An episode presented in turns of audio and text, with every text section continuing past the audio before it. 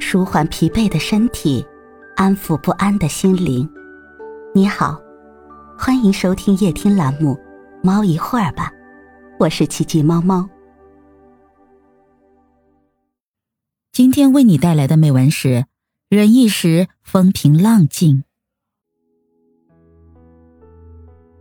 忍是人生中必不可少的智慧，它不是怯懦的借口，而是强者的胸襟。只有忍。才能积蓄力量，以静制动；只有忍，才能退思悟身，以德服人；只有忍，才能顾全大局，事业顺利；只有忍，才能与人为善，化解矛盾。忍不是心头的那把刀，而是刀下有一颗心。忍耐是一种智慧，是能屈能伸的宽容和冷静。是耐得住寂寞、抵得住繁华的淡泊释然，是直面挫折、永不言败的坚韧不拔，是不畏艰险、奋勇向前的果敢。一个缺乏耐性的人，永远都不可能成为一名强者。纵观历史，凡成就大事者，莫不看重并努力实践着一个“忍”字。在马清利做美国总统时，他特派某人为税务总管，但为许多政客所反对，便派遣代表前往觐见总统，提出咨询，要求说明派该人为税务主任的理由。为首的是一位国会议员，身材矮小，脾气暴躁，说话粗声恶气，开口就给总统一顿难堪的讥讽。如果总统换成别人，也许早已气得暴跳如雷。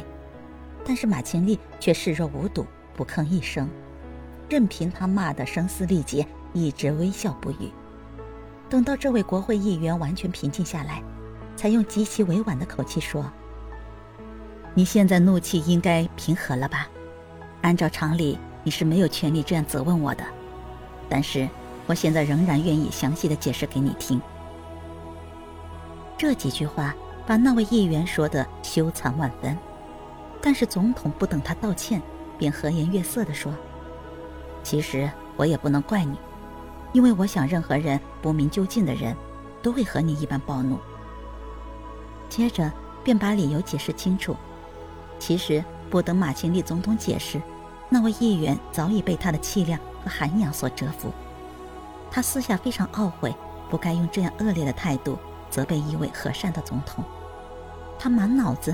都在想自己的失态，因此，当他回去报告咨询经过时，他只是摇摇头说：“我记不清总统的全盘解释，但只有一点可以报告，那便就是，总统并没有错。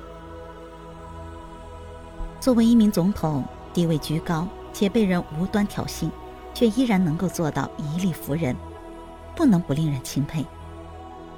试想。”如果马清立总统得理不让人，利用自己的权威优势进行反击，不仅无法使对方心服口服，还可能爆发更大的争论。而马清立的高明之处就在于，他用忍让的态度，使得盛怒之下的对方偃旗息鼓，化解了一场不必要的危机。这种忍不是消极的退缩，更不是懦弱的表现，其中蕴含着智慧。积蓄着力量，它会令事态在忍耐中出现转变和转机。乾隆年期间，郑板桥正在外地做官，忽然有一天，收到在老家务农的弟弟郑默的一封家书。郑板桥和郑默平时经常通信，然而这一次信的内容却不同以往。原来弟弟想请哥哥亲自出面，到当地县令那儿说情。看到这样一封信，一下子弄得郑板桥心里很不自在。郑默粗通文墨，原也不是一个好惹是生非之徒，只是这一次明显受了欺负。原来郑家和邻居家的房屋有一堵共同的墙，郑家想翻修老屋，邻居却出面干预，说那堵墙是他家祖上传下来的，不是郑家的，郑家无权拆掉。其实，在契约上写的明明白白，这堵墙就是郑家的，是邻居借用了这堵墙盖了房子。两家各说各理，争执不下，闹到了县里打官司，可还是尚无结果。郑默就想到了自己做官的哥哥，便写了这封信。手中握有契约，再加上哥哥说情，县令自然会给他几分面子，官司必赢无疑。郑板桥考虑再三，给弟弟写了一封息事宁人的回信，还寄了一个条幅，上面写着“吃亏是福”，另外还附了一首打油诗：“千里告状为一强。”让他一强有何妨？万里长城今犹在，何处去找秦始皇？郑默接到回信，羞愧难当，当即撤了诉状，并向邻居表示不再相争。邻居也被郑氏兄弟的大度与豁达所打动，表示不会再继续胡闹下去。于是两家重归于好，依旧共用一堵墙。这在当时一直被传为佳话。在我们的日常工作和生活中，最难吃的亏是财，最难忍受的是气，往往都是被气所激，被财所迷，做出不可收拾甚至是难以弥补的错事。让他一枪又何妨？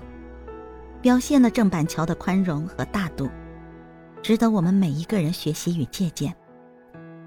英国有一位作家曾经这样说过：“富者能忍保家。”贫者能忍免辱，夫子能忍慈孝，兄弟能忍义毒，朋友能忍情长，夫妇能忍和睦。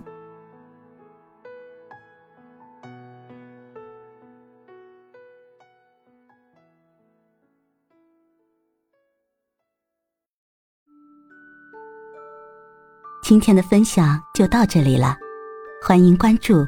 订阅、分享、点赞，一键四连，也欢迎评论区交流互动哦。祝您晚安，我们明天再会。